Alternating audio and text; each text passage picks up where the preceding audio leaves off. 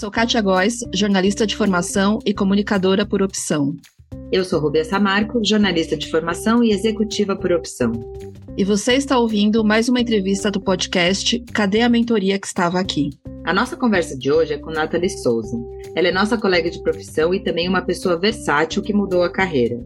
Agora é consultora de desenvolvimento de software. Passou por grandes redações e em 2021 entrou em uma das maiores empresas globais de consultoria em tecnologia. Uma empresa, aliás, que é reconhecidamente diversa e inclusiva. Oi, Nath, tudo bom? Oi, Ruby, oi, Kátia. Primeiramente, muito obrigada pelo convite, fico feliz de estar aqui com vocês. E é como vocês falaram, né? Sou colega de vocês, sou jornalista durante 10 anos e hoje eu estou enrolando aí que sei desenvolver alguma coisa, que faço softwares, mas é uma área, é uma área bem legal. Foi, foi, foi um movimento que no final das, das contas, até hoje eu fico assim, onde eu estava com a cabeça quando eu fui fazer isso, mas deu tudo certo. Pois é, olhando aqui seu currículo que a gente viu no LinkedIn, tem cobertura de futebol, produção de pauta para TV, tem rádio. Você é professora também, enquanto é consultora de desenvolvimento de software. Eu acho que essa curiosidade jornalística deve ter transbordado em você, né? A primeira pergunta da gente é: de onde veio esse amplo leque de interesses e todos vividos com profundidade de tempo, né? Você deu tempo para as coisas, ou seja, de onde vem isso na Nath? Então, na realidade, tá junto com a Nath desde sempre, porque o jornalismo ele entra na minha vida é, com um grande motivo da questão do futebol. Eu sou apaixonada por futebol, sou flamenguista. Desde pequena sempre gostei, sendo que assim, gostar não significa que você sabe jogar. Então, quando criança eu tentei jogar, aí começa no ataque, vai pro meio, vai pra zaga, fica no gol, fica no banco, ah, a gente tá precisando de um gandula. Aí também não, né? Então, ok, entendi o recado da, do treinador na época, é, aí pra, consequentemente fiquei só nas peladas com os amigos, assim, sempre fui perna de pau, isso infelizmente é uma realidade, não tenho orgulho dessa parte da minha vida, mas tudo bem. E ao mesmo tempo eu sempre fui muito curiosa e sempre fui apaixonada por tecnologia. Eu lembro que na década de 90, é, no Rio, meu pai assinava, assinava um jornal e todo domingo ia um encarte daquelas enciclopédias. Então ele ia montando aquelas enciclopédias e tinha uma daquelas enciclopédias ali por volta de 96, 97, que era exatamente falando sobre computadores. E aí, assim, pelas imagens, ainda era um assunto muito novo, eu tinha sete anos na época, eu ficava folhando pela curiosidade. E aquilo ali ficou é, desde sempre na, na minha cabeça eu cresci com essa curiosidade. A gente foi ter o primeiro computador, acho que eu tinha 15 anos, e assim, era muito curiosidade de entender como o Windows funcionava, como gravar alguma coisa ali no CD, etc. E beleza, fui seguindo com essa curiosidade. Em algum momento até explorei um pouquinho mais ali, ainda na minha adolescência, com 16, 17, um pouquinho sobre o que, que era o tal do HTML, mas não tinha ido para além disso. E aí eu tinha um interesse na tecnologia, eu é, gostava de saber o que estava sendo feito, etc. E tanto que quando eu ia fazer o vestibular, inicialmente eu estava pensando, ah, vou para uma engenharia civil ou para uma ciências da computação, era alguma coisa assim que eu ia fazer. Sendo que, um belo dia, eu estou no terceiro ano, vai um dos editores do Jornal Imparcial, um jornal lá, lá em São Luís, lá na escola, e ele vai falar sobre a rotina do, de um jornalista. E eu, ao mesmo tempo, eu sempre fui apaixonada por futebol, muito apaixonada, muito apaixonada mesmo, sempre gostei de saber sobre as seleções, principalmente nessa época de Copa do Mundo, acompanhava o Campeonato Brasileiro pelo, pelo guia do Brasileirão da Placar, então assim, eu sempre fui apaixonada. E, e aí, ele, aí ele pegou, falou sobre a área, eu perguntei, vem cá, quando a gente é jornalista, a gente escolhe se a gente vai trabalhar com economia, com política, com futebol, ou a empresa que a gente está que escolhe? E ele fez aquela explicação: olha, quando você entra, inicialmente a empresa tende a escolher, mas você pode propositalmente ir direcionando a tua carreira. Aí eu falei, hum, interessante, não deu certo como jogadora, pode ser que dê certo como jornalista. E aí, assim, realmente foi muito em cima da hora. Essa palestra foi faltando uns três, quatro meses para o vestibular. Lá no Maranhão, a gente tinha duas formas de entrar na, na universidade, é, na universidade pública. Pela UEMA, a gente, além, quer dizer, além do vestibular tradicional, para a UFMA a gente tinha um PSG, que era uma prova que você fazia ao final de cada ano do ensino médio, você ia acumulando os pontos. E para a UEMA você tinha o PASE, se eu não me engano, que era o mesmo esquema, então você fazia ao final de cada ano para ir acumulando os pontos. Eu não me inscrevi no PASES na época, eu acho que eu perdi prazo, alguma coisa, eu só fiz o PSG e o vestibular tradicional da UFMA. E aí, com essa ideia na cabeça, eu estava realmente indecisa, sendo que aí, quando chegou a hora da inscrição, tinha que decidir, aí, o que, que eu vou fazer? E aí eu botei no vestibular, que eu achei que eu ia me dar bem, eu botei jornalismo, E no PSG, que eu achei que eu não iria me dar tão bem, eu botei é, rádio, TV, comunicação social, que aí só tinha um, umas diferenças lá da, da grade.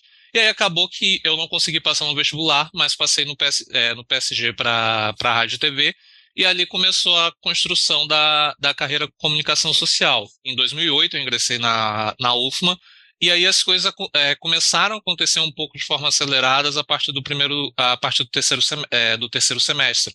Eu já conheci alguns amigos que estavam trabalhando, alguns amigos que faziam freelas para sites, para outros locais que escreviam especificamente sobre esporte. E aí essas pessoas foram me ajudando. Um deles, assim, hoje ele trabalha como analista de desempenho ou analista de mercado, não vou lembrar bem a função dele no Atlético Paranaense, que é o Pedro Venâncio. Foi um cara que, assim, uma vez a gente, ele me levou junto com ele para escrever no extintolheiros.net, que era um site voltado para a gente falar sobre jogadores de categorias de base. E eu lembro que o primeiro texto eu escrevi, aí ele falou, Nath, é, não tá legal. Então, vamos refazer. Você quer vir aqui em casa? Como é que você quer fazer? Ah, vou aí na tua casa. Na época, assim, não era tão. Hoje a gente consegue fazer tudo à distância, tudo remoto, mas a gente está falando de 2009, 2010, não era tão simples assim. E aí eu fui na casa dele e eu lembro que, assim, foi um dia que ele sentou comigo, ele pegou meu texto, foi apontando, e isso é um, é um negócio que eu sou muito, muito grato a ele, porque ele me ajudou muito na carreira como jornalista, porque, tipo, eu lembro que eu cheguei na casa dele por volta de mais oito horas, a gente sentou para revisar o texto, refazer isso, fazendo as sugestões, a gente foi terminar por volta de uma da manhã. Então foi, foi um processo que assim ele praticamente pegou na minha mão, foi apontando os erros, eu escrevia, ele vai, volta aqui, vê, vê isso, procura outra outro termo para esse e tal. Então foi um processo que, nossa, eu, eu, lembro disso até hoje, parece que foi ontem. E isso me ajudou muito como jornalista. E a partir dali, depois, eu é, mais para frente, em 2010, eu, 2011, aliás, comecei na Rádio Mirante AM, lá em São Luís, como setorista do Maranhão Atlético Clube. Pouquinho mais depois, é, ainda em 2011, eu passei também já a prestar alguns programas de rádio.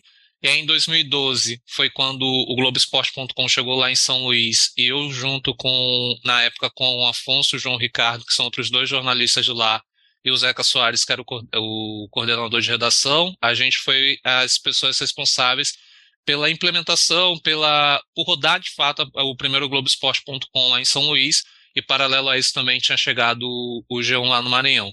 E a partir dali foram, é, depois se abriram portas para atuar como comentarista na Rádio Mirante AM, para fazer algumas, algumas reportagens para a TV Mirante. É, cheguei a fazer algumas aparições, inclusive no, no Sport TV, em alguns jogos da Série B, acho que 2017, 2016. Mas aí, assim, vocês devem saber que, infelizmente, o mercado editorial ele está no momento já há algum tempo que ele passa por um grande. E aí, quem é que a gente é, para onde é que a gente vai? E eu senti que minha carreira chegou mais ou menos nesse momento. E um ponto que é muito importante falar. Até então, eu já, já tinha alguns questionamentos sobre minha identidade de gênero, sobre minha sexualidade. Mas, assim, isso é bem curioso, porque quando eu me assumi, muita gente pegou e falou assim: como assim? Eu nunca imaginava. E de fato, eu falo que eu realmente sou uma boa atriz, porque eu por 30 anos eu enganei muito bem. Então, assim, por 30 anos ninguém nunca desconfiou. Só quem sabia ao longo desses 30 anos foram algumas pouquíssimas pessoas que eu contei é, uns dois anos antes de vir para São Paulo. E nesse período eu já me questionava, já era uma questão, porque você imagina, eu tinha tudo isso na cabeça, eu era uma pessoa que até os meus 25, 26 anos era extremamente machista na frente de outras pessoas, fazia piadas transfóbicas, homofóbicas, mas ao mesmo tempo eu, reprimia todo esse meu lado. E eu também tinha algumas vivências com esse meu lado. Eu ia para um hotel para poder me arrumar, para poder me maquiar, mas era muito cruel isso, porque depois daquele momento, é, tinha, tinha momentos que eu me olhava no espelho, olhava aquilo ali e, e pensava comigo mesmo: o que, que você está fazendo da tua vida?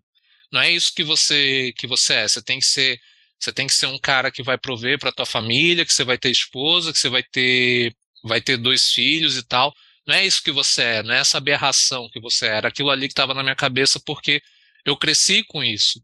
Então, era muito cruel, era eh, foi muito difícil em muitos momentos da vida, mas eu conseguia mascarar. Até que em 2018 é um ponto assim de, de muitas viradas e eu acho que foi o ponto onde a minha vida começou a ter um rumo totalmente diferente. Eu tive um início de depressão. Eu não lembro se eu tinha recém terminado um relacionamento nessa época, Mas eu tive um início de depressão e teve um dia que eu estava na redação fazendo uma cobertura, e aí eu acho que vocês conhecem aquele modelo do ao vivo, tanto do G1 quanto do Globoesporte.com. Eu estava fazendo ali uma cobertura de um jogo, fazendo aqueles textinhos ali do, do ao vivo, e tava só eu na redação. E de repente bateu assim uma, uma agonia em mim, eu tava sozinha ali, tava escrevendo, tava trabalhando.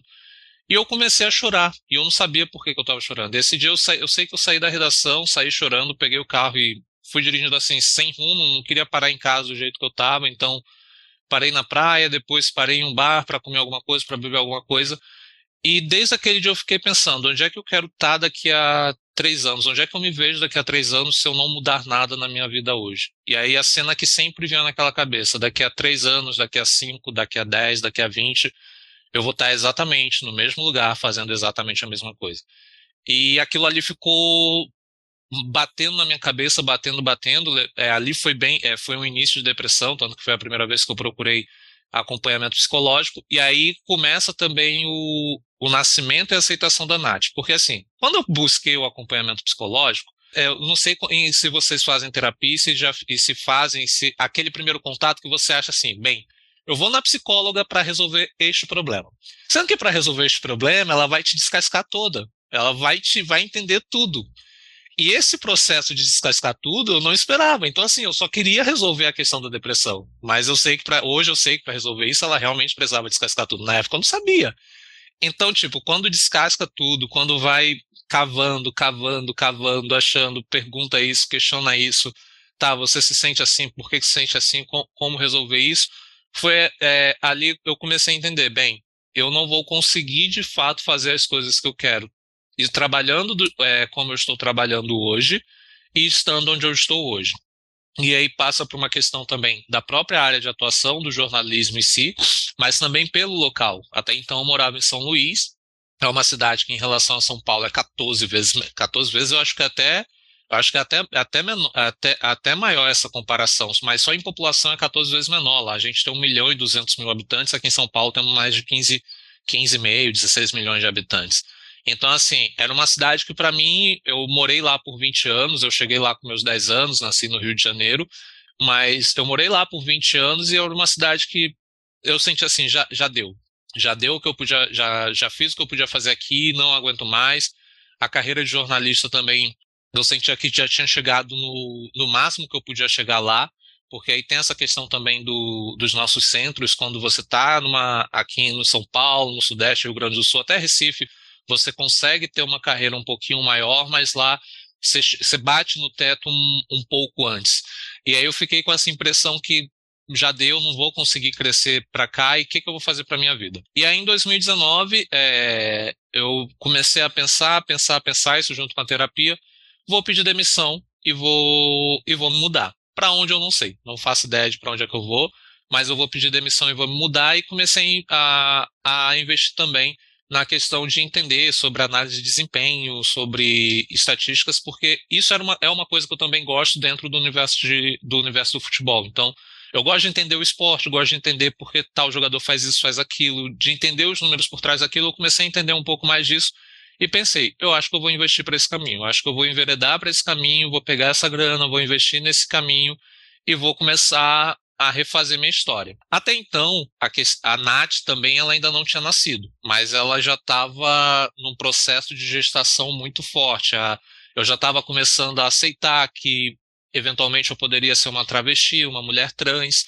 Eu já estava nesse processo, mas eu ainda não não tinha exposto isso assim publicamente para as pessoas. Eu acho que é, duas amigas, duas, três amigas eram o máximo de pessoas que sabiam, e só elas sabiam, entanto que a reação delas quando eu contei foi exatamente a mesma das outras pessoas que depois que descobriram, porque ninguém esperava. Eu, aí, aí eu até brinco, né? Modéstia à parte, eu soube ser um homem, eu soube seduzir, soube conquistar, soube ser cara de pau. Então, assim, o pacote foi completo no final das contas, a atuação foi completa. Isso enganou muita gente, enganou direitinho. E aí, nesse processo, é, em 2019, eu conheci uma amiga aqui em São Paulo, e aí eu é, falei com ela: é, olha, eu estou pensando em ir para São Paulo, mas estou querendo ir com essa, essa, essa ideia, e aí estou procurando lugar para ficar aí. Eu posso ficar um tempinho na tua casa, te ajudo nas despesas, depois eu vou, vou buscar meu, é, meu lugar.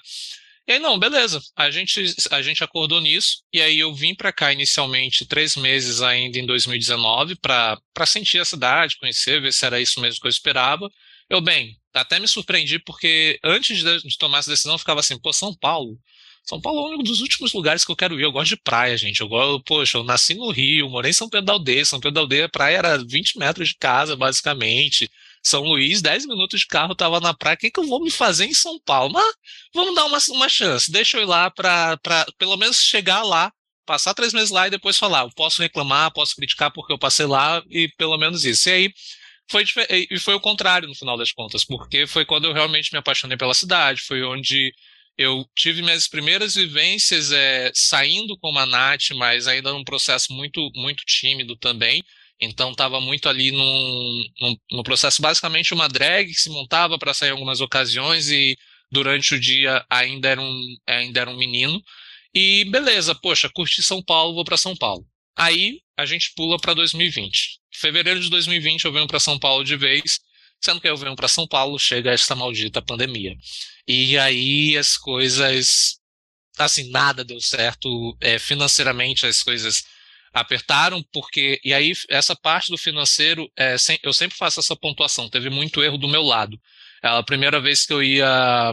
Estava arriscando de fato, apostando de fato no negócio meu, então eu cometi erros de planejamento, cometi erros de, de investimento, e isso acabou pesando mais para frente, porque chegou um momento que o dinheiro acabou, as pessoas com quem eu esperava contar acabou que, por conta da pandemia também, não tinha como, aí, por exemplo, as coisas que estavam encaminhadas em relação ali ao momento, a, a empresa que eu estava querendo tocar não deu certo. Então, assim, cara, chegou em maio, acabou o dinheiro. Chegou em maio, abril mais ou menos, acabou o dinheiro. E agora? Porque, tipo, eu tinha pedido demissão em, em setembro de 2019.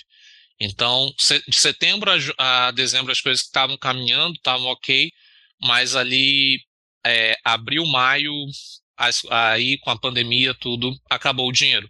E assim, até então nunca tinha vivido nenhuma situação de vulnerabilidade na vida, sendo que junto com acabar o dinheiro ali em abril, maio, nesse período de abril eu já estava começando a me identificar e a sair muito mais, a viver muito mais a vida da Nath, a vida como a Nath, de fato, e era cada vez, eu cada vez mais sentia que era impossível não viver a vida como a Nath. Eu, porque era isso, eu, é, eu hoje quando eu falo que eu fiz um personagem por 30 anos, eu tenho total certeza disso. Porque hoje eu, é, inclusive nos feedbacks que eu recebo de colegas de trabalho, ah, Nath, é muito fácil trabalhar contigo. Acho que tu nunca teve problema no trabalho, gente. É fácil trabalhar agora, porque assim, agora eu realmente eu mostro para as pessoas quem eu sou. Eu não tenho medo de mostrar é, as minhas fragilidades, os meus pontos fortes. Eu acho que eu tenho até mais carinho com as pessoas, porque assim eu não tenho mais o que esconder. Tudo que eu tinha para esconder, hoje eu não, não tenho mais o que esconder. Eu tenho minha privacidade, minha privacidade ok, mas não tem nada que eu preciso. Mas se descobrirem isso, descobrirem aquilo, eu não tenho isso hoje. Eu, por 30 anos, por, é, por 10 anos antes de me assumir aí dentro do âmbito profissional, por 10 anos ali no mercado profissional, eu tinha esse medo. Poxa, vai que descobrem que eu me visto de mulher, vai que descobrem que eu sou gay, como é que. Como é que seria? Poxa, eu sou comentarista e se descobrirem o que, que vai acontecer, minha família não vai aceitar, e isso e aquilo, e meu Deus, o meu mundo vai acabar. E era isso que passava na minha cabeça. Mas quando eu tô aqui, aos poucos esse processo foi acontecendo, até que chegou ali, eu acho que foi por volta de maio. Aí eu falei, as pessoas mais próximas já estavam acompanhando, já tinham aceitado, tive uma rede de apoio incrível aqui em São Paulo, incrível mesmo. E aí eu falei, não, agora é a Nath mesmo, agora ela vai começar a dar os primeiros passos, depois de dois, três anos aí sendo gestada, com muita terapia e tudo mais, agora ela vai começar a dar os primeiros passos para mostrar de fato quem ela é. E aí, nisso tudo, um processo de mudança de cidade, um processo de transição de gênero agora, e paralelamente eu estava desempregada, sem dinheiro e sem dinheiro algum. Aí, assim, esse período é uma janela muito complicada, essa, essa, essa etapa, porque, assim, é uma etapa que eu me assumi para é, os amigos aqui em São Paulo, e aí eu passo meio que a ter uma vida dupla nas redes sociais. Eu tinha uma conta para é, quem as pessoas conheciam e uma conta de fato para Nath. Porque as pessoas aqui já estavam conhecendo a Nath, preferiam mil vezes a Nath. Eu nem julgo elas. Eu até prefiro, eu também prefiro a Nath. É muito melhor, é muito melhor. É muito, mas é a minha melhor versão disparada. É porque é então, é você, assim, né? Exato. E isso para mim, a hora que eu entendi isso, nossa senhora, é como se tirasse assim, umas três toneladas da costa. Você, você vai conversar com as pessoas, você pode mostrar afeto, você pode, pode brincar, pode falar besteira, que ninguém. Você não vai ficar preocupado se as pessoas desconfiarem. Você não vai se preocupar com o que as pessoas vão pensar, com o que as pessoas vão julgar. Tem muito julgamento, existe transfobia, existe, mas isso é um outro rolê. Estou falando das pessoas próximas, das pessoas que nos querem. Então isso não vai acontecer. E foi até uma coisa engraçada, é, porque assim, nesse período eu ainda não tinha me assumido publicamente. Então as pessoas aqui em São Paulo sabiam. As pessoas que me, que me conheciam em São Luís, que mantinham contato, ainda não sabiam, inclusive minha família. Então era uma vida dupla com muito cuidado para não publicar coisa aqui, publicar coisa ali e tudo mais, e beleza. E aí, paralelamente, tem esse momento que eu estou desempregada, estou sem grana, estava correndo atrás de algum trampo, etc. Até consegui um trampo na época de caixa é, de supermercado, acho que eu fiquei um mês ou dois meses, não vou lembrar.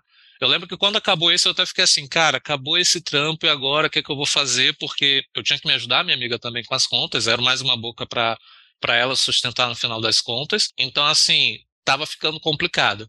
E, e eu sempre tive o gosto pela tecnologia. Aí foi quando em julho, julho, junho, mais ou menos, a gente estava. Isso eu lembro o dia perfeitamente. Era um domingo, a gente estava assistindo uma sessão da tarde lá na, na Globo e passou uma propaganda da Recode Pro. A Recode Pro, o Recode Pro, na realidade, é um programa da Recode é, de desenvolvimento para pessoas trabalharem com tecnologia, mas focado em pessoas de vulnerabilidade social.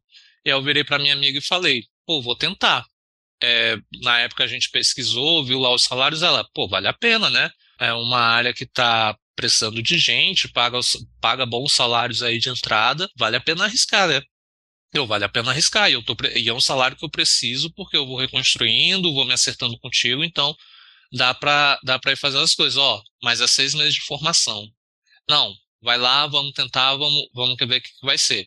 Mas, e aí assim, foram seis meses de formação, começou, acabou que no final das contas, aí essa parte da Recode também, eu falo com muito carinho, porque se a Nath existe, se a Nath hoje ela já fez um monte de coisa, se a Nath hoje é uma pessoa extrovertida, é uma pessoa muito virada, que vai lá, ajuda, gosta de ouvir, consegue se comunicar com facilidade também, passa pela Recode, porque na época, como, como expliquei, né, eu ainda estava nesse processo que as pessoas aqui em São Paulo sabiam da NAT, e as pessoas que não estavam aqui em São Paulo não sabiam da NAT. Então, eu fiz a minha matrícula, inclusive, eu fiz a minha inscrição ainda com o meu nome social, ainda me apresentando como menino. E aí, até quando a gente chegou na etapa da entrevista, a, a minha entrevistadora foi a Bárbara, que ela continua uma das, uma das coordenadoras do programa. É, eu expliquei para ela: olha, Bárbara, na realidade eu me entendo como uma travesti, uma mulher trans, eu estou no processo de transição ainda, estou bem no início. É, eu sei que não é visível ainda, porque assim, eu tá, na época eu, sempre tinha que fazer barba porque eu tinha muita barba. Então, estava é, bem no início mesmo e, e expliquei para ela toda a situação. E ela, não, não se preocupa que você vai ter todo apoio, todo suporte, não vai acontecer. E assim, dito e feito. E aí eu lembro que na primeira semana de aula, a, a gente não teve nenhum conteúdo técnico nem nada, mas basicamente foi uma semana para falar mais de soft skills, basicamente como lidar com as emoções, como isso vai ajudar a gente em entrevistas, etc. E aí, na última semana, tipo, a gente ainda tava naquela novidade que, putz, tudo por, por Zoom, tudo é distante, ninguém tá saindo, setembro de 2020, então bem começo da pandemia mesmo, a gente nem tinha perspectiva de vacina ainda. E aí eu lembro que passou essa semana, e aí a professora, a Adriana, que hoje é uma amiga pessoal minha, e nossa, foi maravilhosa também, ela sugeriu, ah, gente, bora tirar uma, um print aqui da turma para ver como a turma tá agora e a gente compara quando a turma finalizar o curso, então vamos tirar aqui um print. E até então estava entrando nas aulas sempre com a câmera desligada. Aí eu falei, nossa, gente, agora eu já, eu já, já tinha começado a me identificar na turma como Nath, como Nata, ele explicava que era uma, uma travesti e tal, mas eu não tinha aberto a câmera ainda. E eu fiquei, nossa, ela quer tirar um print com todo mundo e e eu quero também. É, é uma pessoa, é uma pessoa que eu gosto. Como é que eu vou fazer? Não, vou me arrumar para essa aula, vou lá. Então me arrumei, fiz uma maquiagem e tudo mais. Entrei e beleza, e, e, tiramos o print. E aí nisso foi a primeira vez que a turma me viu. Mas a turma também, desde a turma, os professores, a, a coordenação, todo mundo me, me acolheu de uma forma assim que eu nunca fui acolhida na vida. Então, a Recode ela tem essa participação muito grande porque foi um negócio que nossa senhora, eu, eu nunca esperava, eu nunca esperava. E aí, paralelamente a isso, é, eu lembro que teve um momento ali do curso que a gente estava vendo um conteúdo, React, e que muita gente estava com dúvida, e nem eu estava entendendo. E aí eu lembro que uma amiga chegou para mim e falou assim, Nath, você tá entendendo isso aqui? Me ajuda, me dá um help com isso aqui e tal. Aí eu, ah, bora ver, bora, é, te ajuda e tal. Aí a gente marcou de, é, de conversar no sábado pelo, pelo Zoom mesmo. Aí eu ajudei ela, ela, pô, você conseguiu tirar essa minha dúvida e tal. É, tem mais duas amigas que estão com essa, com essa dúvida. Bora falar com elas é, na semana que vem? Ah, bora, bora falar com elas na semana que vem. E aí uma que virou duas, aí depois essas três viraram 15, depois de 15 estava quase que a turma toda no sábado comigo fazendo uma aula extra. E assim, foi um negócio que foi. É, eu, eu realmente não esperava isso, foi um negócio muito bizarro isso. Porque eu falei, gente, eu tô aprendendo assim como vocês, eu não sei nada do que a gente está fazendo aqui. Se vocês estão com dúvida, eu tô com tanta dúvida quanto. Mas já, Mas, era, já era uma mentora aí, hein? Sim, e, foi, e assim, e isso mudou uma outra coisa que eu tinha comigo e que eu tinha por, por outras experiências da vida. Por exemplo, eu era uma pessoa muito fechada a ajudar as outras pessoas. Eu lembro que uma vez, ainda lá em São Luís, teve uma vez que eu estava no carro, e essa cena eu lembro é, é bem bizarra. Tinha, é, num dos cruzamentos ficavam umas pessoas lá pedindo. E aí teve um cara que foi pedir para um, alguma coisa no carro da frente. O cara deu uma maçã pro cara. O cara olhou a maçã e jogou fora.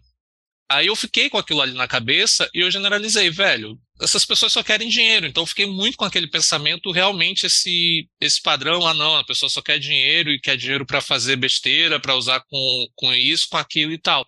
E eu fiquei com isso na cabeça, isso, e eu me fechei para ajudar pessoas. Mas na Recode, aí, assim, pelo acolhimento das pessoas, a forma como as pessoas me aceitaram, me acolheram, me ajudaram. Eu, de verdade, foi um negócio. Assim, eu não esperava. Tipo, esse sábado que tinha 30, tinha 40 eh, pessoas lá com, gente, com comigo e com, com meus amigos na sala de Zoom pra gente estudar e querendo ouvir o que eu estava falando, eu, gente, peraí, gente, eu estou aprendendo tanto quanto vocês, não, não faz sentido. E tanto que levavam essa experiência depois para dentro da aula, ah, não, a Nath pode ser mentor e tal, não sei o que, eu, calma, não, eu preciso aprender. Eu, tô, eu, eu, eu sempre repetia isso, eu tô aprendendo tanto quanto vocês. Algumas coisas eu tô, tô pegando mais rápido que eu tô focando nisso e beleza, mas assim, eu tava na mesma etapa que todo mundo.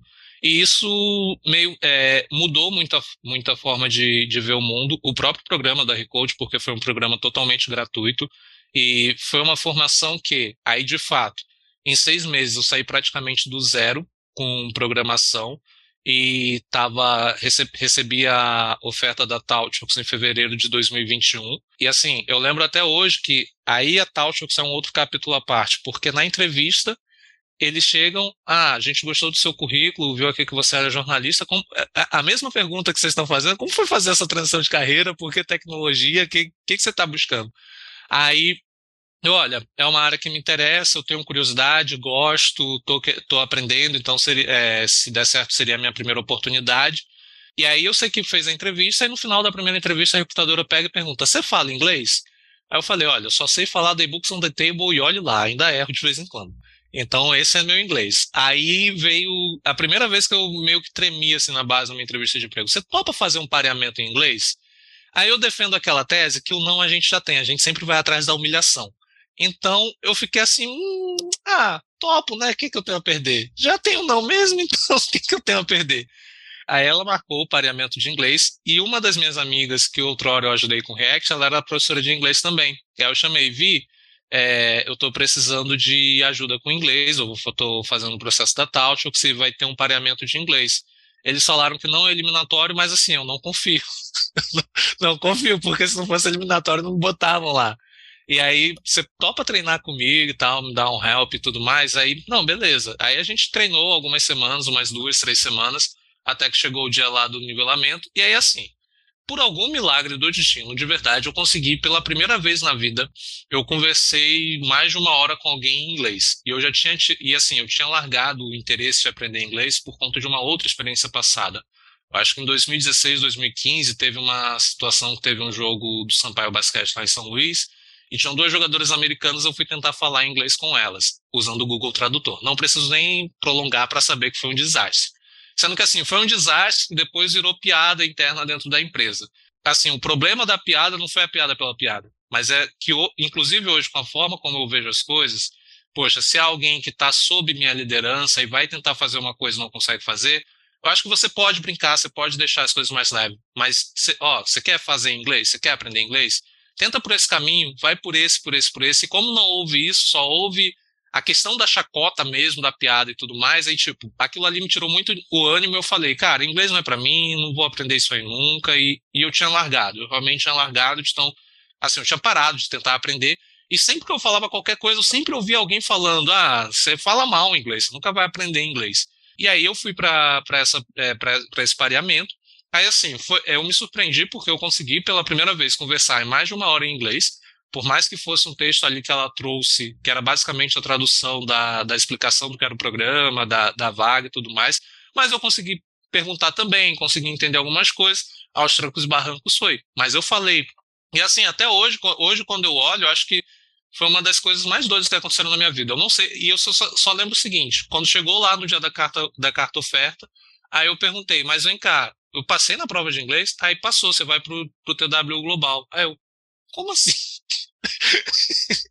eu vou ter que trabalhar no ambiente inglês, vocês estão falando isso.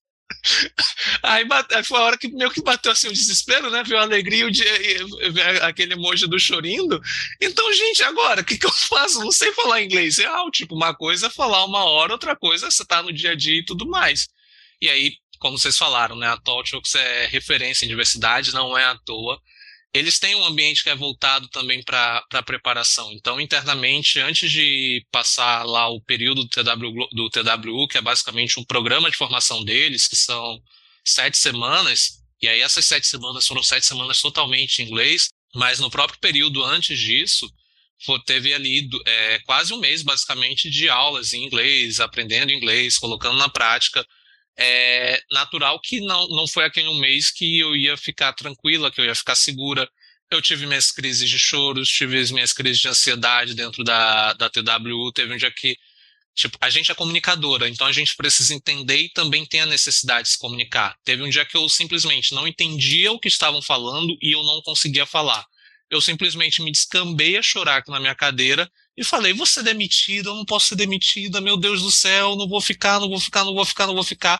Aí eu lembro que eu falei com uma, com uma das trainers que era responsável pela gente dentro, pela nossa jornada dentro do TW, ela falou: olha, fica tranquila, se precisar você tira o dia off, depois você compensa as horas, não te preocupa. Então, tipo, eles têm essa preocupação de fato de fazer ali, que é um ambiente, por mais que você é cobrada pelo seu trabalho, você vai ser cobrada pelo seu trabalho, mas especificamente o TW é um momento de formação. Então ali eles têm toda essa preocupação, têm esse cuidado, e até esse cuidado também se estende para o momento de trabalho. A gente vai ser cobrada pelas nossas entregas e tudo mais, mas até esse cuidado. Foi, foi a primeira vez que eu vi alguém assim, ó, tira o dia off se você precisar. Não precisa de atestado, só tira, depois você repõe, tá tudo bem. Então, assim, isso para mim foi algo que, que foi incrível. Fora as várias conversas que a gente tem lá dentro, os vários momentos para debater problemas sociais, desigualdade. Então, assim, a gente não fala, é, por mais que seja uma empresa de tecnologia, não vai só para tecnologia, a gente vai olhar, vai pensar também, refletir sobre os problemas do mundo internamente, olhar para a gente enquanto pessoas, como a gente pode melhorar esse relacionamento. E assim, aquilo tudo ali acabou ajudando a construir um pouquinho dessa Nath hoje que se, é, isso eu falo, eu sempre paro de vez em quando sento na, na minha cama e penso, cara, se eu tivesse uma máquina do tempo, voltasse lá em 2020, lá em maio de 2020, falasse para a Nath, olha, daqui a dois anos você vai estar trabalhando na Tautio, que você vai ser, vai ter um inglês intermediário, vai conseguir conversar inglês, vai saber espanhol, vai programar nisso, vai programar naquilo. Ela ia falar, que maconha que tu fumou por acaso? Porque assim, eu não sei, não faço nem ideia do que, que tu tá falando. Que isso aí que tu usou que isso aí não vai acontecer, não, não, não vai acontecer. Então, tipo, é, quando olho assim para essa jornada e comparo hoje com onde eu tô, quando eu cheguei, dá, dá um cadinho desse orgulho. Aí desculpem a resposta que acabou sendo bem longa, contou um pouco de tudo, mas o resumo da obra é isso, é que a gente pode chamar isso de resumo. Nossa, mas é não, era tudo que a gente queria e precisava, porque isso é você, né? E eu tava pensando, quando você estava falando, você fez uma jornada incrível e mergulhando num afeto, né? Que você sai de um lugar em que você encara o medo de ser quem se é e quem nunca teve, que, quem nunca teve esse medo também, mas no seu caso eu entendo a magnitude, não vivi, não sei com a minha pele, mas eu consigo ser empática e entender a magnitude nesse medo pessoal. Vem também essa questão de você mudar a sua profissão totalmente para outro lugar, um lugar até desconhecido, né? No meio da, da pandemia que tirou a gente de tudo quanto é eixo, né? Então, e é uma jornada afetiva, porque aí você saiu daquela pessoa que olhou a maçã sendo jogada fora e foi para um ponto que eu queria destacar, que eu li no seu LinkedIn, que você fala de evoluir na jornada como pessoa desenvolvedora para passar por entender que o seu trabalho vai afetar a vida das pessoas reais, que vai além da tela, que vai além do código, como a gente pagava as contas 10 anos atrás. Eu acho que tudo isso faz uma comunhão até com a sua jornada pessoal, né, em se transformar na travesti que você fala, que você é, como você se vê, se aceita, e essa é a sua melhor versão. Olha que bacana isso. Uhum. É, onde você, você vê essa comunhão entre as duas coisas, tudo ao mesmo tempo? É assim como a gente enxergou, eu e Kátia? Sim, sim. Porque, assim, no final das contas, é, a impressão é essa, como eu falei, quando, quando eu me assumo, quando eu falo de verdade, olha, eu sou a Nath, é essa pessoa quem eu sou, eu tiro, sei lá, três toneladas ali da costa e eu passo a encarar de fato a vida com mais leveza. Eu passo a encarar a vida com mais tranquilidade. E não é que a vida é mais fácil para uma travesti. Cara, eu tive os privilégios de um homem cis hétero. Eu não tinha preocupação de andar à noite, de ir para qualquer lugar, de ter que ficar corrigindo o pronome. Hoje eu me preocupo com isso, eu me preocupo em qual lugar eu vou morar, qual lugar que eu vou, procuro pesquisar isso. Então, assim, não é uma vida mais fácil, é uma vida muito mais difícil. Mesmo que hoje eu financeiramente tenha uma condição muito melhor do que eu tive lá atrás. Mas é uma vida mais difícil somente por esses aspectos. E até porque tem lugares que você chega e as pessoas, hum, o que, que você está fazendo aqui? Isso aqui não é lugar para você, não. Então, tipo, é, é bem mais complicado. A nossa sociedade, infelizmente, não é feita para todas as pessoas. Mas tem essa conversa, assim, com, com afeto. E isso que você falou de transformar, de impactar vidas, é uma das coisas que eu penso, porque assim, quando a gente olha para tecnologia, fala de tecnologia, muita gente pensa, ah, você tem que saber matemática, você tem que saber inglês, você tem que saber isso e aquilo. Primeira coisa que eu já falo quando qualquer pessoa vai entrar numa aula comigo, olha, quem faz conta é computador. Eu não sei, eu depois passou do 2 vezes 2, eu já me perdi na tabuada. Então, assim, qualquer conta eu boto para o computador fazer. A matemática que a gente tem que saber é aquela matemática básica, né? O que, que eu vou somar, o que, que eu vou dividir. Então, isso aí é, a gente parte do princípio que quem está buscando essa área vai saber. É essa matemática que a gente precisa saber. Eu não vou precisar saber, sei lá, tirar fatorial de não sei quanto, saber o número x, y, z. Eu não preciso me preocupar com esses cálculos. Dependendo da área que eu vou, isso não é uma preocupação para eu entrar no mercado e para evoluir no mercado. O inglês, ele é importante, ele é mega importante, vai ajudar na tua evolução de carreira, vai abrir portas para vocês, mas ele não é um elemento de barreira para uma entrada. Você pode entrar sem saber inglês, você vai precisar saber o inglês ali para escrever os códigos, né? Porque todas as linguagens de programação, todos os termos ali que você coloca num, num, no editor de texto de linguagem de programação, todos esses termos são em inglês. Então, esse é o inglês que você vai precisar saber. Você não vai precisar conversar, etc. Se você souber, beleza. Se você puder investir, invista, sempre vou recomendar. Mas não é algo que que você precisa fazer de, de, fato. E aí a parte de impactar a vida das pessoas, poxa, a gente está falando de um país que nesse momento a gente está com, é, se não me engano, 33 milhões, 35 milhões de pessoas vivendo com menos de um salário mínimo, famílias de até quatro pessoas, que as coisas triplicaram de preço em intervalo de dois anos e o salário mínimo não acompanhou. A gente fala de um país que tem, se eu não me engano, é, 14% da população desempregada, boa parte da população voltando a viver em situação de fome, situação de pobreza extrema. E, ao mesmo tempo, a gente tem uma área que hoje a projeção para 2025 é que a gente tem aí 780 mil vagas abertas e dessas 780 mil vagas, meio milhão delas não sendo ocupadas. Então, a conta não fecha direito, né? Você tem 14 milhões de pessoas disponíveis no mercado, uma área com meio milhão de vagas sem serem ocupadas, e vagas que pagam assim, bem acima da, da, da média salarial, convenhamos. O que, que, que, falta aí? Que, como é que a gente pode usar de fato assim, a tecnologia para fazer essa transformação? A gente pode formar pessoas que precisam, formar mulheres pretas, formar pessoas trans, formar PCDs, formar mulheres 40 mais. É, a gente pode formar essas pessoas diversas e trazer para o mercado.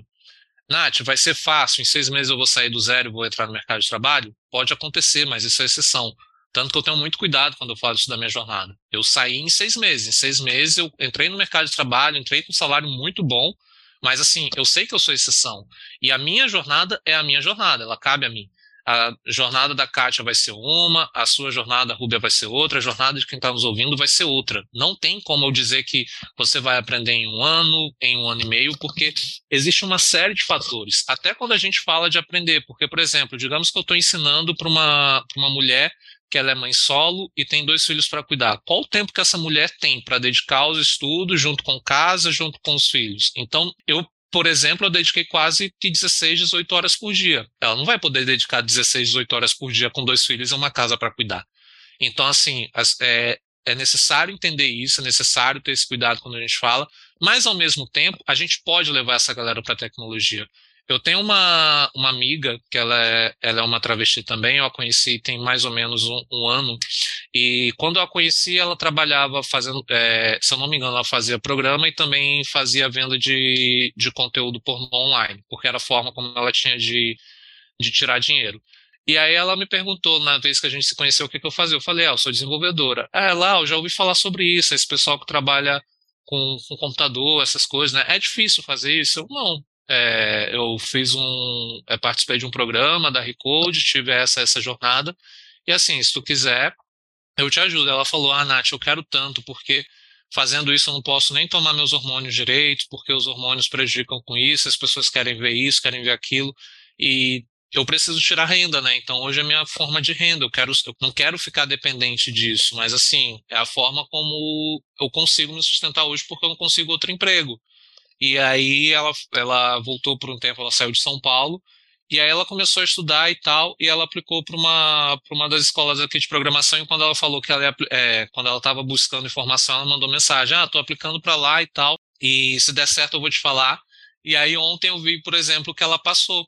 E aí eu fui ver um history dela que ela passou e ela comemorando, nossa, eu passei, eu não vou mais precisar fazer isso, acabou isso e tudo mais. Então, tipo, isso é transformar uma, isso é transformar uma vida, dar oportunidade para alguém. Fui eu que fiz ela entrar? Não, não é isso. Mas assim, só o fato de eu ter falado que existia esse caminho para ela, ela foi atrás de todas as outras informações. Ela é estudou, a representatividade, é... Nath. Você, Exato. Você tá aí, então as outras travestis, é, como você publicamente diz que é travesti, eu vi o seu GitHub, por uhum. exemplo, né? Ou seja, uhum. as outras mulheres iguais a você vão querer estar ou vão se espelhar ou vão se inspirar. Pode ser que a, a onda dela não seja tecnologia, mas elas falam: olha ali, ó, ela está em algum lugar, numa empresa multinacional que tem metas a cumprir, representatividade. Kátia e eu, a gente tem falado tanto disso, e não só para você, para mulheres como eu, para tudo. Uhum. Para tudo. E... É, a pessoa tá te olhando e fala: olha ali, e cata o fio do sonho, cata o fio do desejo, da vontade, cata um fio aí e vai, não é isso? Uhum. Isso. E foi isso que aconteceu com ela, tipo, eu fico feliz que pelo menos assim, ela, é, pelo que eu entendi, ela soube de fato que tinha esse caminho quando a gente conversou pela primeira vez um ano lá atrás. E ver que hoje ela está conseguindo começar a estudar, começar a enveredar para construir essa carreira dela, cara, estou muito feliz, muito feliz mesmo. É uma pessoa que eu ajudei, é uma pessoa que de, uma, de certa forma eu fui lá e quando a gente fala ajudar, não é ajudar só com recurso financeiro, não é só isso, é, é isso, essa representatividade, é levar esse conhecimento, é falar de uma forma acessível para as pessoas, especialmente dentro da área de tecnologia. Uma coisa, às vezes, que me dá um ranço, e de verdade, assim, é, eu acho que vai chegar um momento que a gente que estamos em recortes subrepresentados, a partir do momento que a gente conseguir ganhar o, a, o espaço que a gente quer, a gente tem que implementar sim a heterofobia, a brancofobia, porque assim as pessoas precisam entender isso. Essas pessoas elas têm uma autoestima que não se explica. O que eu conheço de mulheres dentro de tecnologia e dentro de outras áreas que são incríveis e, e ensinam de forma incrível, mas que têm medo de montar conteúdo. E aí você vai no YouTube, você vê um monte de cara branco padrão e alguns conteúdos horríveis mas que as pessoas falam, não, é muito bom e tal. É ruim o conteúdo, é ruim. E eu falo isso como, assim, eu tenho até cuidado de falar isso porque eu não tenho, não tenho formação pedagógica. Mas pelo, pelo feedback que eu recebo, eu sei que eu tenho uma didática legal. Eu sei que eu explico as coisas de uma forma legal para as pessoas. Quando você vê outras pessoas simplesmente sentando ali na frente de uma tela e agindo como se fosse robô, escrevendo 700 linhas de código sem parar e, ah, não, é porque eu sou bom e você ser bom, você vai fazer isso, isso, isso, isso, e não considera contexto das pessoas, não, não tem empatia por quem está estudando, eu fico assim, cara, isso não é conteúdo para aprender, velho. Isso não é forma de ensinar. E até a questão de forma de ensinar, é, é, quando eu falo que não é forma de ensinar, eu sei que tem uma prepotência porque ensinar não é uma fórmula fechada, não é uma fórmula matemática, não tem como você falar que o que deu certo para A vai dar certo para B, então as coisas vão se, é, vão, vão se adequando, mas assim, a maioria dos conteúdos tem zero empatia com uma pessoa que está ali tentando aprender, com entender esse contexto. Tipo, a, eu, é, eu sei que, por exemplo, a área é uma área que ela pode ajudar a transformar muito, muitas pessoas, a vida de muitas pessoas. Mas como é que eu vou falar para uma pessoa que mora, sei lá, vou dar um exemplo aqui de São Luís, porque São Paulo não conheço tantos bairros é, da periferia. Mas como é que eu vou falar para alguém que mora no Coroadinho, que vive com uma com um Bolsa Família, nunca teve internet no computador? Cara, um computador hoje está quase três pontos, internet hoje 120 reais, agora que o auxílio, auxílio foi para 600 reais, vai quase um terço aí, basicamente, do, de um auxílio. Então, tipo, não é só isso, é um monte de coisa. Tem, e, as pessoas, e assim, quem infelizmente não está dentro desses recortes, não tem essas vivências, não entende isso. Infelizmente, ao, é, ao mesmo tempo que a gente também está conseguindo transformar a área, está trazendo mais pessoas para cá, a gente vê que ainda tem um monte de gente que reproduz esse discurso meritocrático. Está mudando? Está mudando, mas é um caminho muito longo, é um caminho muito complicado a se fazer, e, e a gente que está vindo desse lugar, a gente precisa também aos poucos e ocupando esses espaços. E aí, a ah, Nath, eu sou uma mulher, então também tenho que falar. Se você se sente confortável, se você está apta para isso, eu recomendo que você tente falar. Ocupe esse lugar, vai lá, fala. Você é uma pessoa preta, vai lá, fale, enfrente essas pessoas. A gente tem que, tem que, é, tem, infelizmente, está no momento de enfrentamento. A gente tem que se estabelecer, a gente tem que se firmar. Eu espero que chegue um momento que a gente não vai precisar das nossas caixinhas. Por exemplo, hoje a gente tem a discussão sobre a sigla LGBTQIA+. Vai chegar um momento que a gente não vai precisar de todas essas letrinhas. Vai ser todo mundo, somos pessoas. Mas hoje a gente precisa. Hoje a gente precisa se afirmar. Eu preciso chegar em qualquer lugar que eu vou falar, vou dar uma palestra, por mais técnica que ela seja, eu preciso falar. Eu sou uma travesti, a, tecnologia pode ajudar assim, assim, assado. A sociedade faz isso com a gente, a gente precisa mudar isso. E a gente não pode fechar o olho para isso. Porque, assim, no final das contas, é, como você lembrou desse post do LinkedIn, tecnologia, é, quando sempre a gente fala em revolução tecnológica, vem aquele negócio, a ah, carro voador, teletransporte e tal mas a gente não pensa nas coisas mais simples que mudaram nossa, nas nossas vidas nas últimas, nos últimos 10 anos. É um espaço tão ridículo de tempo, 10 anos é tão ridículo. O Pix, a questão dos pagamentos, a questão do, dos serviços de deliveries, a questão do transporte público. Se você passar de 2008 para frente, então um monte de coisa mudou, porque você tem o iPhone que é um grande revolucionário ali, trazendo GPS, trazendo os serviços de, de som, você acessa a internet, você tem basicamente um microcomputador na, na palma da mão. E isso tem menos de 20 anos. Então, tipo, é muita coisa que mudou em pouquíssimo tempo. E quando a gente fala de tecnologia é isso, e todas essas mudanças elas impactam na sociedade, seja para criar mais desigualdade em alguns casos, ou até mesmo para facilitar a nossa vida no final das contas. Nath, eu sempre falo aqui que o, mundo da tecnologia é muito masculino, né? Que nós somos minoria, mas você citou só nomes de mulheres que te acolheram, que abriram portas para você. É, as mulheres fizeram diferença nessa sua nova carreira? Muito, muito. E esse, é, essa pergunta é até interessante porque eu estou no momento de mudança de empresa e junto com essa mudança de empresa também é, é para um cargo um pouquinho mais alto e que já tem algumas perspectivas mais para frente de liderança. E eu estou tentando conversar com outras pessoas para saber o que se espera de uma liderança. E nessas conversas todas até agora eu conversei com dois homens e até o restante são seis mulheres. E a, a, impressão que eu tenho é que, assim, como é uma área que tentou lá atrás nos apagar da, da história dela, até porque a computação nasce com a da Lovelace, que é uma mulher, a computação passa, por exemplo, pelo Alan Turing, que é um homem gay que foi assassinado por fato de ser gay, mas que foi o cara assim que resolveu só a questão da Segunda Guerra Mundial, só isso que ele resolveu. Então, assim, por mais que a história tenta nos apagar, esses grupos, quando eles estão nesses locais, eles vão criando essas fortalezas. Não, é mais uma mulher, então vem para cá, a gente vai te acolher, vou te ajudar. A gente está tá aqui juntas, a gente vai enfrentar isso juntas. A gente hoje existem comunidades femininas, existem coletivos femininos. Uma das comunidades que eu participo é a Feministec, tem mulheres incríveis lá, é, mulheres cis, trans, não binárias. Uh, tem a programaria que a Iana comanda e, assim, é inclusive um dos, é um, foi uma, um dos canais que, pelo qual eu conheci a Talchux. Então, a programaria basicamente é um espaço que é voltado exclusivamente para mulheres, só mulheres falando para mulheres de carreira. Tem também o Minas Programam, que é um, é um outro bootcamp especificamente para para pessoas identificadas no, no, gênero feminino, tem o Preta Lab, que é um programa para mulheres pretas. Então, assim, a gente tem muitos programas de mulheres para mulheres, de pessoas de grupos subrepresentados para essas pessoas de grupos subrepresentados. Porque a gente entende que, assim, se a gente for sozinha, a gente não vai conseguir mudar muita coisa. Mas juntas, é, a impressão é, se mexer com qualquer uma dessas pessoas, você não sabe, você não está mexendo só com uma, você vai estar tá mexendo com muita gente, você vai estar tá mexendo com uma galera ali no final das contas. Então, assim, as pessoas começam, opa, não posso mexer, porque se eu mexer vai dar problema para mim.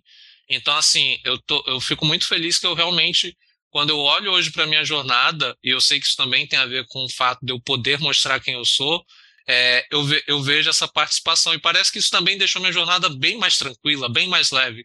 É, é, porque assim, eu não sei te explicar, mas quando, é, quando eu conheço qualquer amiga nova, etc., bate ali o quê? Bate ali que, putz, bateu o santo, você se abre com uma facilidade, parece que você se conhece de décadas. Então, assim, é uma coisa muito incrível. E até profissionalmente. Eu hoje, a, a, a Rita Moraes, é minha tech lead hoje no projeto que eu tô, é uma mulher que me inspira pra caramba e que, assim, a gente teve a oportunidade de trabalhar juntas por, por seis meses que eu aprendi um monte com ela. Um monte, um monte, um monte. Então, assim, existem mulheres incríveis pra caramba dentro da, da área, nesse mundo, não só, é, não, não só dentro da tecnologia, mas em outras áreas, e que infelizmente são apagadas. E isso, não, infelizmente, não só é sobre as mulheres, mas também quando a gente olha para pessoas pretas, olha para pessoas trans, olha para PCDs. Então, assim, o mundo ele é feito, moldado para as pessoas que estão dentro desse padrão hétero cis, principalmente homens, e são eles que são a referência em tudo. Mas quando você vai conhecendo outras pessoas, você fica assim, cara, será que fulano de tal realmente é referência? Será que ele sabe tanto quanto, quanto essa pessoa? Por que, que essa pessoa não está sendo tão reconhecida no final das contas? Por que isso acontece? Então, assim, a gente vai começando a, a entender e às vezes as pessoas falam: Ah, mas Nath, como é que você vai falar de transfobia? Olha onde você está e tal, não sei o quê. Pô, cara, você quer pegar a exceção e transformar em regra? Vamos falar que só 4% das pessoas trans estão no mercado formal de trabalho no Brasil. Vamos falar que 90% das mulheres trans e travestis deixam a escola ainda no ensino médio por conta de bullying, porque a família não aceita e precisa ir para a prostituição. Se a gente vai falar disso também ou não? A gente vai só considerar o fato que, por eu estar numa posição que você julga que é superior à sua, e a gente acabou com a, com a transfobia no país. É só isso que importa? Então, assim, tem muito caminho ainda para percorrer, a gente já, já mudou bastante, mas tem muita, muito trabalho para a gente fazer ainda no final das contas. Muito, porque 4%, gente, 4%. Nem, é, nem é chega bizarro. no 5%, né? É, é, é. bizarro. E, e, é, e, é, muito. Eu e a Kátia, a gente é indignada por natureza, né? E, e por quê, né? E de, porque somos todos pessoas, temos todos o valo, valor. E, e, mas mesmo assim a realidade é outra. Por mais que isso seja um conceito, um consenso, ou até uma realidade, né? Somos pessoas, somos, temos os nossos valores e com quem a gente resolve se deitar, ou se a gente gosta de usar brinco ou não, não deveria fazer diferença se penteia o cabelo, se não penteia, o uhum. teu valor no seu trabalho, não tem nada a ver com nada do que você faça, a não ser no programar, respeitar os outros, se relacionar, entender seu trabalho em frente, né? Seria uhum. simples, mas de fato tem todo um acabouço social, uma construção, da qual você falou, inclusive, quando você ainda não tinha passado a Senat, que você fazia piadas homofóbicas, é, e todo um. Porque tá na sociedade, né? E a gente eu vi que você nasceu em 1990, não é isso? É, e no, num dia que para mim é um dia que eu tenho um amor enorme pelo dia 22 de maio, porque é o dia que o meu filho nasceu, bem depois Nossa. de você. não, todo mundo. E eu fico que nem boba. Todo mundo que nasce em 22 de maio, eu falo, ai. É, é já idiota, sei, né? já sei, já... Não, já vou te chamar. Opa, vamos comemorar o aniversário junto? Vamos fazer junto. Vamos, vamos. é, e, é, vamos, opa, vamos sim. É, é muito legal, porque eu vejo, assim, eu não sei se é uma coisa de 22 de maio, eu não sei se eu acredito em signo, não, mas os astros estão aí todos alinhados, óbvio, né? é, e quando a gente nasce, o céu tá de um jeito, né? E todo mundo, no uhum. 22 de maio, tem algumas repetições. Mas eu vejo a galera de 22 de maio tão assim, é, criativa, tão de olho em outras coisas. E o meu filho, ele se diz feminista também já. Então, tá certo. ele tem 10 anos de idade ainda, mas é uma geração nova que eu fico observando esses meninos e meninas, né? Todos eles, eu vejo eles tão ligados em outras coisas. Eu acho que é uma, é uma infância diferente da minha, uhum. da Kátia mesmo na escola eles aprendem a. A gente estava falando de escravidão outro dia com uma das nossas entrevistadas. Eles aprendem essa história sob outra ótica do que eu e Kátia no nosso ensino fundamental e médio aprendemos. Então, tem, a gente tem essa, essa grande esperança dessa, dessa questão aí. 22 de maio, eu acho arrasou o dia que você escolheu nascer. Não, mas, mas, isso da geração que você falou também confio muito. Eu tenho, aqui onde eu moro, né, eu tenho um casal de vizinhos que eles têm um filho que ele se identifica como não binário, por um tempo estava muito mais com uma imagem feminina e às vezes eles é, sempre sentavam e conversavam comigo. Mas, Nath, como foi para você? Como você se entendeu? Como foi tua infância? e nesse sentido de se preocupar também com, com o filho deles.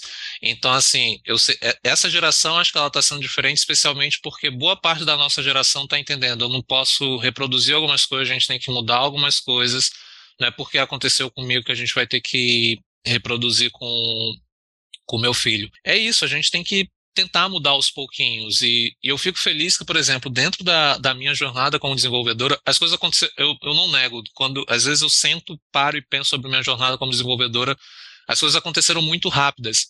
Porque em do, setembro de 2020 eu estou sentando para começar de fato a estudar. Em fevereiro de 2021, seis meses depois, eu recebo a oferta da Taltworks Aí nesse período também eu já estou montando curso, já estou dando curso, já estou fazendo palestra, já estou fazendo um monte de coisa, aprendendo também um monte de coisa ao mesmo tempo. Tem a questão do aprender o inglês, participo também de alguns movimentos, é olhando mais para a nossa questão de identidade afirmativa, de é, ocupar esses lugares com pessoas de grupos subrepresentados. E esse ano eu chego, é, tive uma promoção também internamente na empresa, mas chega uma proposta para, ah, você vem para cá e uma das metas é mais para frente você ser uma líder. Isso em, em um ano e meio de carreira como desenvolvedora. As coisas aconteceram muito rápidas. Às vezes, às vezes assusta, mas minha psicóloga sempre me puxa para o chão porque é uma coisa que ela lembra, ó, oh, Nath, beleza, se você olhar só 2020 para frente, foi rápido. Mas não se esquece que antes disso você tinha toda a tua jornada ali como jornalista, foram 10 anos como jornalista, foram são quase 15 anos aí de, de mercado de trabalho, então tem todo esse conhecimento. E você traz isso de outra área para essa nova área que você está tá vivenciando. Então, assim, é, é uma das coisas que eu também acabo usando a meu favor para tentar rampar um pouquinho rápido, porque quando a gente faz essa transição de carreira, né, tem essa preocupação, poxa, eu estou num lugar que era mais confortável para mim, que eu já dominava, já entendia as coisas, e vou para um lugar totalmente novo agora. Como é que eu vou lidar com tudo isso? E algo que eu sempre costumo falar para as é, pessoas quando eu estou trocando, é, trocando essa ideia Independente da área que você vem, especialmente com tecnologia, você consegue reaproveitar muitas habilidades suas. Uma das habilidades que eu mais aproveitei foi a comunicação. Não era possível, assim, aí eu vou admitir, se eu não soubesse me comunicar, depois de 10 anos como jornalista, eu tinha falhado como ser humano, no final das contas, porque foi tempo suficiente para aprender a me comunicar. Então, tipo, isso é um ponto muito forte meu. Então, beleza, vou usar esta comunicação a meu favor, vou, é, vou tentar usar isso para escalar rapidamente ali dentro do desenvolvimento. O que, é que eu preciso compensar? A parte técnica. A parte técnica é estudar, é praticar, é trocar ideia com as outras pessoas, entender o que priorizar também. E eu acho que uma coisa que deixa a gente mais safa nesse momento é parece que quanto mais mais experiente a gente é, a gente vai entendendo também o que priorizar ali nos estudos. Então, assim, eu não tenho como competir com alguém que está com seus 22 anos e está estudando e comendo tudo ali de tecnologia. Eu vou falar, beleza, pode, vai lá, estude tudo, é isso aí. Você pode fazer isso porque você está nesse momento. O que, que eu preciso para aprender para hoje? É isso que eu preciso aprender hoje. Então, hoje eu estou usando isso, eu vou entender isso aqui pronto. É isso aqui que eu vou colocar em prática. Ah, depois disso eu preciso aprender isso? Beleza, eu vou aprender isso aqui depois. Porque senão, especialmente com tecnologia, a gente acaba assim, nossa, saiu atualização disso, saiu tal linguagem, estão falando disso, estão falando daquilo. E você fica querendo aprender tudo e assim, é impossível, é inviável, é muita coisa ao mesmo tempo, não tem como. Então você acaba, a gente, quando a gente tem um pouco mais de experiência, um pouco mais de vivência, isso é um, é um hackzinho que a gente consegue trazer para a nossa vida de beleza, eu preciso disso aqui, então é isso aqui que eu vou aprender. Não preciso. Ah, mas para você saber isso aqui, você tem que saber como é que vai funcionar uma CPU, não sei o quê. Eu preciso mesmo. A CPU não é o computador quando liga que funciona. Então pronto, é isso. Se por acaso eu precisar meter a mão na CPU, eu estudo sobre ela. Mas o que eu estou fazendo não vou meter a mão lá, então não vou atrás disso. Se eu tiver alguma curiosidade, dou uma lida e tudo mais, e tá tudo bem. Então essa priorização também acaba, acaba ajuda, acabou ajudando muito assim nessa, nesse momento. E principalmente, é, pega ali o que é a tua fortaleza, o que é teu ponto forte, se você está num momento de extensão de carreira, e você vai usar isso como diferencial. Ah, Nath, eu estou querendo migrar para tecnologia, mas sou advogada. Cara, hoje a gente tem uma demanda muito grande das empresas aí com questão da LGPD, é, privacidade de dados. Então, assim, você pode ajudar nisso, você pode pensar nisso no momento do desenvolvimento, não necessariamente algo relacionado a código. Hoje eu levo muito isso, inclusive nas, é, quando eu dou alguma palestra mais técnica, mas é uma coisa que eu tenho muito fechada comigo. A pessoa desenvolvedora hoje que se destaca, que vai crescendo, não é aquela que sabe o melhor código, que tem o melhor conhecimento técnico. Te conhecimento técnico é importante, mega importante, porque é através dele que você vai conseguir fazer suas entregas. Mas, para além disso, é exatamente isso. O que, que eu estou fazendo? Por que, que eu vou fazer tal coisa? Isso aqui que eu estou fazendo, esse serviço novo que eu estou fazendo, essa feature nova que eu estou fazendo, ela impacta quem? Ela está acontecendo em que momento ali da, da jornada do meu usuário? Isso aqui é relevante para o meu usuário? Para o negócio? Qual o retorno disso aqui para o negócio? Ah, vou, estou trabalhando no e-commerce e agora a gente vai criar um carrinho de compras que o usuário pode carregar tanto no computador quanto também no celular. Qual, por que, que eu vou fazer isso? Qual é a vantagem disso? Por que, que eu não vou deixar esse carrinho de compra só no computador? Então, entender o porquê das coisas, entender o, que a gente, o porquê que a gente faz, para além de ser uma pessoa que meramente escreve código dentro da área de desenvolvimento, é o que realmente vai acabar rampando ali tua carreira. E assim, infelizmente, acaba é, pela estrutura das empresas, é, isso é um momento que até, até eu estou me questionando, eu queria muito me aprofundar mais tecnicamente, mas parece que à medida que você vai crescendo, você vai tendo um pouco mais de responsabilidade, o caminho de gestão é sempre a ponta final. Mas assim, não é uma questão de. É uma questão muito de estrutura da, da empresa. Então, se você quer crescer um pouco mais, você vai ter que se afastar um pouquinho da parte técnica e focar um pouquinho mais em, mais em gestão, entender como lidar com pessoas. E aí, novamente, volta numa das coisas que eu sempre, sempre falo. Quando a gente fala de, de desenvolvimento de software, de, de, é, de, de criar programas, de criar qualquer fluxo, a gente não está falando só de uma tela preta de computador, a gente está falando de pessoas, a gente está falando de relacionamentos, a gente está falando de impactar a sociedade e até no nosso dia a dia. Eu mesma hoje no projeto que eu tô, tipo, eu tô há umas duas semanas que eu não abro o VS Code pelo projeto, porque a gente está mais discutindo outras coisas, entendendo o que fazer para chegar no momento. Beleza, agora é hora de fazer. Então, assim, é realmente a ponta final ali no final das contas do, do nosso trabalho. Você falou que não gosta de servir de exemplo, mas desculpa, você é um exemplo sim. Você é uma inspiração sim, aceite. É, é, que isso é complicado, né? Eu sempre falo, é, eu sempre brinco, ó, façam o que eu falo, mas não façam o que eu faço. Mas você já abriu caminhos, então é, você mostrou que é possível, então parabéns e muito obrigada por aceitar conversar com a gente. Nada, Kátia, Rubia, eu que, eu que agradeço de verdade a oportunidade. Fiquei bem surpresa de verdade quando a Kátia mandou para mim a, a, a, mensagem. E sobre a questão desse exemplo, a gente estava conversando aqui em off é, um pouquinho dessa reflexão. Mas eu fico feliz também, porque é uma forma que assim, poxa, tô, tô no caminho certo, tô, tô ajudando pessoas, acabam que validam ali também o que, o que você está fazendo, eu acho que, que isso é legal.